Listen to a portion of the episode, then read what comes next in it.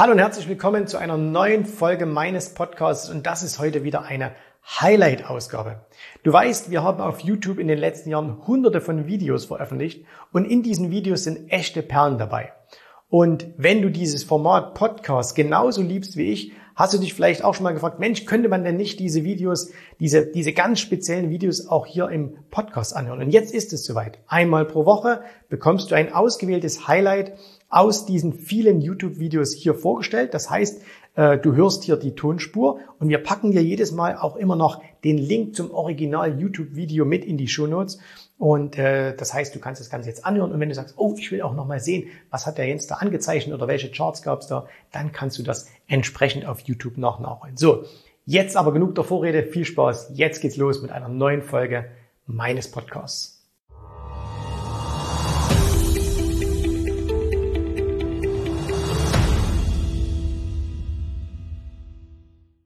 In einem der letzten Videos haben wir ja bereits über das Cape Ratio gesprochen. Das Cape Ratio, ähm, Schiller KGV, 10er KGV und ich hatte euch eine Grafik gezeigt, die können wir hier auch nochmal einblenden und an dieser Grafik seht ihr ja, dass dieses Cape Ratio momentan auf dem dritthöchsten Stand ist. Und äh, die beiden vorherigen Höchststände, die wir gesehen haben, danach folgten ja immer sehr, sehr tiefe und wirklich ähm, langanhaltende Crashphasen, die also die Märkte deutlich unter Druck gebracht haben. Und äh, jetzt ist es ja so, das habe ich schon im letzten Video gesagt, so eine Bewertung nach dem Schiller KGV muss natürlich nicht zwangsläufig zu einem Crash führen, aber wenn ein Crash kommt, dann wird es eben immer in einem Umfeld eines hohen Cape Ratios passieren. Jetzt weiß ich natürlich, dass es viele unter euch gibt, die sagen, na ja, eigentlich wäre doch so ein Preisrückgang überhaupt nicht schlecht, weil dann könnte ich endlich mal diese ganzen teuren Aktien zu einem günstigen Preis einkaufen. Und äh, wenn ich ja vor allen Dingen noch ein paar Jahre Zeit habe, vielleicht sogar einige Jahrzehnte, dann wäre das doch eine wahnsinnig tolle Gelegenheit. Und in der Theorie stimmt das auch. Ne? Also stellt euch einfach mal vor, eine Aktie würde jetzt, ihr habt irgendeine Lieblingsaktie, von der ihr sagt, Mensch, da würde ich gerne ein paar mehr Stücke kaufen. Es ist die aber in den letzten Jahren so viel gelaufen und deswegen ist mir das zu teuer geworden. Und wenn die mal ein bisschen runterkommt, dann kaufe ich die. Und wir nehmen allerdings auch sehr, sehr gern das Wort Crash in den Mund, ohne eigentlich genau zu verstehen, was dahinter ist.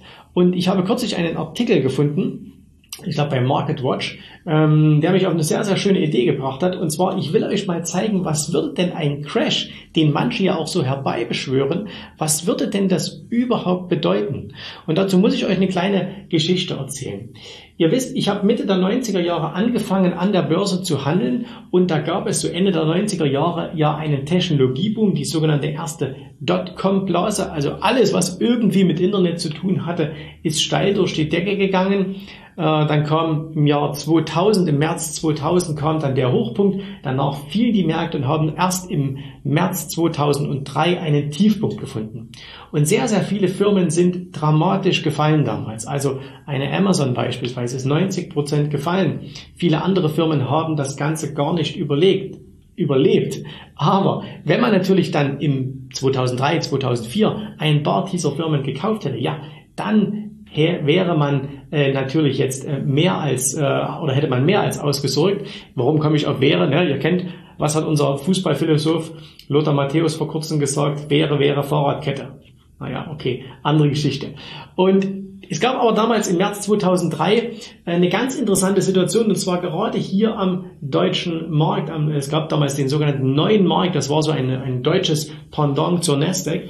Und damals war es möglich, dass du eine Menge von Aktien unter ihrem Buchwert kaufen konntest oder sogar unter ihrem Cashwert. Das heißt also, stellt euch das vor, ihr habt eine Firma, die hat von mir aus 20 Millionen Euro im Tresor, Bargeld, und die kostet an der Börse nur 10 Millionen. Würdest du diese kaufen? Na klar, ne? das wäre klassisches Value-Denken, dass du also sagst, ich gebe 10 Millionen aus, selbst wenn es eine Firma ist, die nicht überlebt, mache ich sie einfach zu, äh, nehme die 20 Millionen und habe 10 Millionen Gewinn gemacht. Also eigentlich so ein bisschen das, was ja Warren Buffett von Ben Graham gelernt hat, dieses äh, Suchen nach ähm, unterbewerteten Aktien.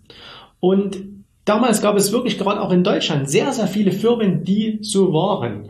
Und ähm, in diesem Artikel, den ich gelesen habe, stand drin, dass zum Beispiel im Crash 1929, als er dann Anfang der 30er Jahre sein Tief fand, es fast 900 Firmen gab, die du zu solchen Bedingungen hättest kaufen können. Also deutlich unter Buchwert, deutlich unter dem, was sie als Cash haben. Und damit wir uns auch mal eine Vorstellung machen können, was würde denn das bedeuten, will ich euch mal was zeigen. Und zwar nutzen wir mal wieder Fast Graphs haben wir ja schon das ein oder andere Mal darüber gesprochen. Und ähm, ich habe jetzt hier mal die Aktie von, von Apple herausgesucht. Äh, und wir wollen gar nicht mal hier vorne auf die Bewertung eingehen, die ihr jetzt hier gerade seht, sondern hier oben gibt es noch einen, ähm, einen das heißt Funcraft. Jetzt hat Fun nichts mit dem Wort Spaß zu tun, sondern das heißt, äh, ähm, hat was mit, mit den Finanzen ähm, zu tun. Also wie sind denn die reinen Zahlen? Man kann sich da wirklich die Zahlen des Unternehmens anschauen. Und wenn wir uns das jetzt mal anschauen, wir gehen mal hier auf einen Chart von Apple. Also haben wir ja hier gleich da. So, und da sehen wir eben hier, das ist die Entwicklung der Apple-Aktie in den letzten Wochen, hat vor kurzem ein neues Allzeithoch erzielt, äh, im Bereich so 160 Dollar ungefähr. So, und jetzt gehen wir mal zurück hier auf diese Fun Graphs und schauen uns mal eine Apple an. Und ich habe jetzt hier mal eingestellt, äh, Cash oder ähnliches pro Aktie. Das heißt, wie viel Geld ist denn pro Aktie da?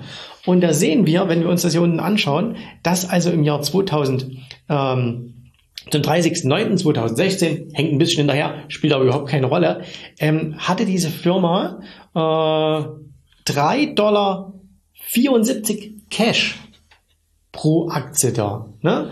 Wenn wir jetzt sagen, okay, ich will mir mal den Buchwert anschauen, dann sehen wir, der lag ein bisschen höher, der lag bei 23 Dollar.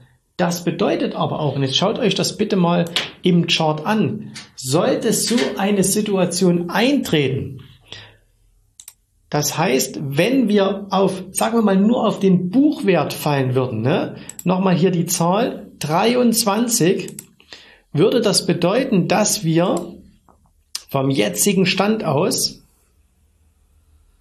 so bei 23 hier, sagen wir, lassen wir uns ein bisschen unter gehen, 86 Prozent verlieren würden.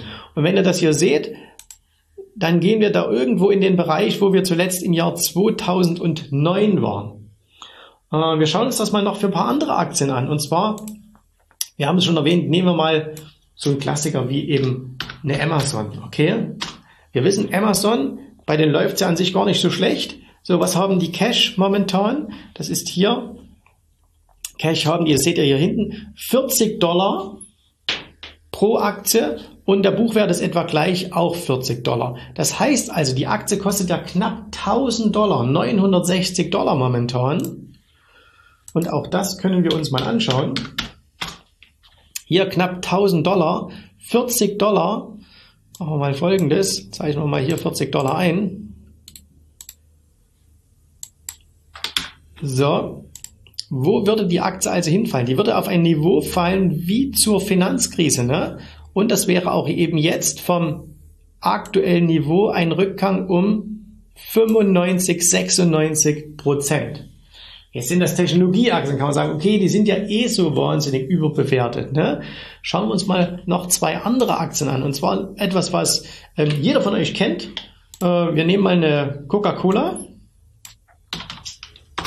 eine Coke. Und wie schaut's hier aus? Der Preis momentan ungefähr 46 Dollar. Cash pro Aktie etwa 1,98 Dollar, sagen wir 2 Dollar, wollen wir es nicht übertreiben.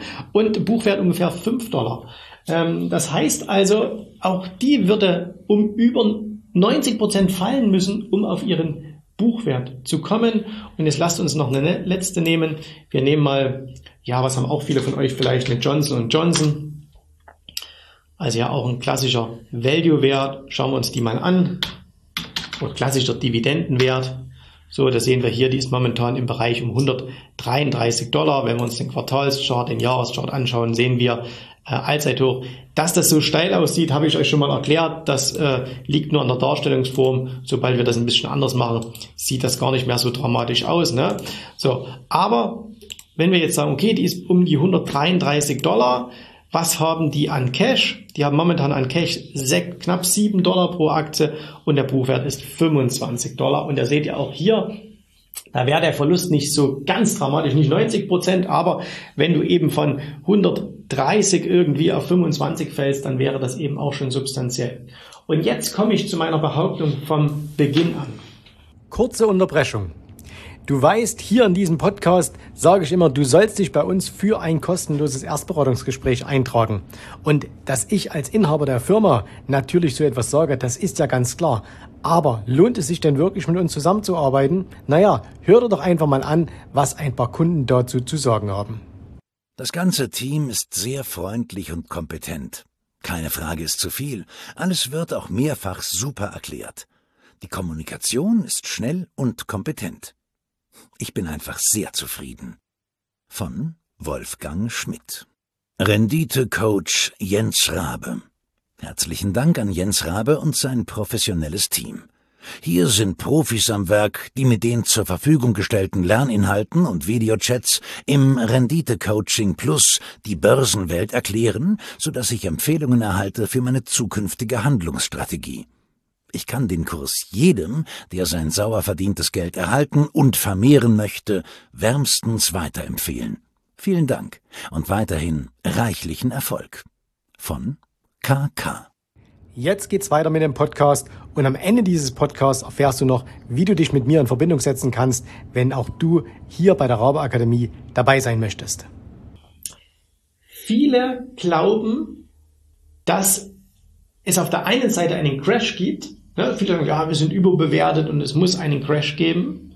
Jetzt muss man allerdings sagen, dass es so etwas ja wirklich nur aller paar Jahrzehnte gibt.